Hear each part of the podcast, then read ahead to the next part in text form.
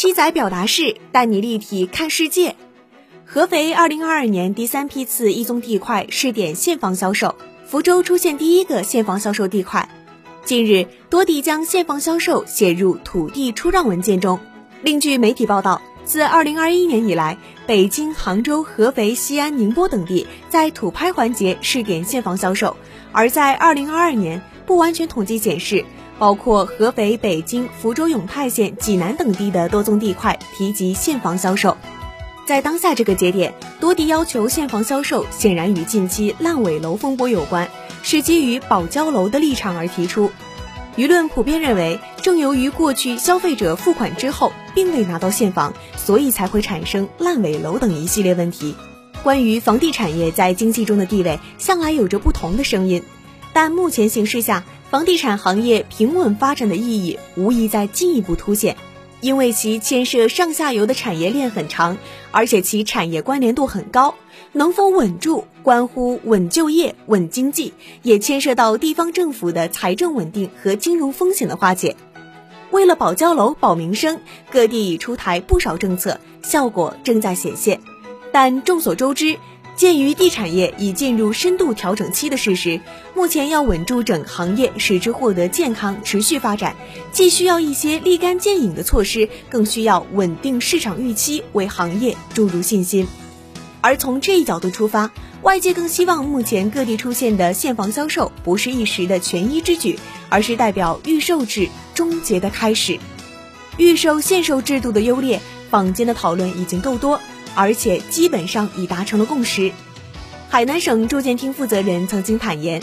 因商品住房实行预售制度引发的质量投诉、合同纠纷、延期交房、配套设施不落实、违规销售，甚至开发商收钱跑路等一系列问题，成为房地产投诉和纠纷的最主要因素。要从根本上杜绝这些问题，就必须改革商品住房预售制度。要让购房者慷慨解囊，房地产业急需换回购房者的信任和信心。而简单的道理摆在那里：一边是开发商勾勒的图景，一边是可以马上拎包入住的房子，哪个更容易赢得购房者的青睐？就在现房销售的新闻引发热议的同时，内蒙古自治区住房和城乡建设厅网站发布的一则消息也引起了关注。内蒙古住建厅在答复内蒙古自治区政协十二届五次会议王凤华委员关于规范房屋公摊面积的提案时称，我厅将取消公摊面积的建议列为近期急需修订的立法项目建议，上报住建部。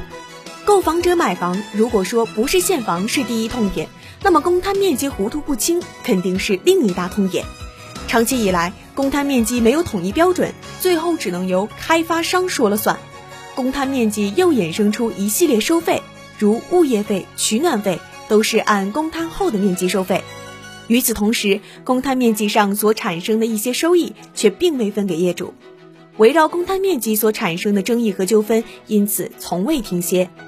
客观地说，尽管目前各地动作频频，但不论是完全取消预售制，还是正式取消公摊面积，都很难一蹴而就。因为全面实行现房销售，对商品房存量、开发商资金、地方财政收入等均有较高要求。现在马上取消预售制，未必就是稳妥的办法。而以建筑面积作为商品房销售的计价依据，业已实施多年，并且得到了相关法律确认。如果改革计价依据，必须修改完善相关配套制度，明确套内建筑面积的概念及计价方式，这些都需要一个过程。但从行业的实际来看，房地产业的逻辑已经变了，要拉回购房者，就必须保障他们的权益，赢得他们的信任，在他们不满的地方动刀。因此，取消预售制是大势所趋。即使不取消公摊面积，对公摊面积进行规范，同样也是大势所趋。当然，突破的动作应该是越快越好。本栏目由南方都市报出品。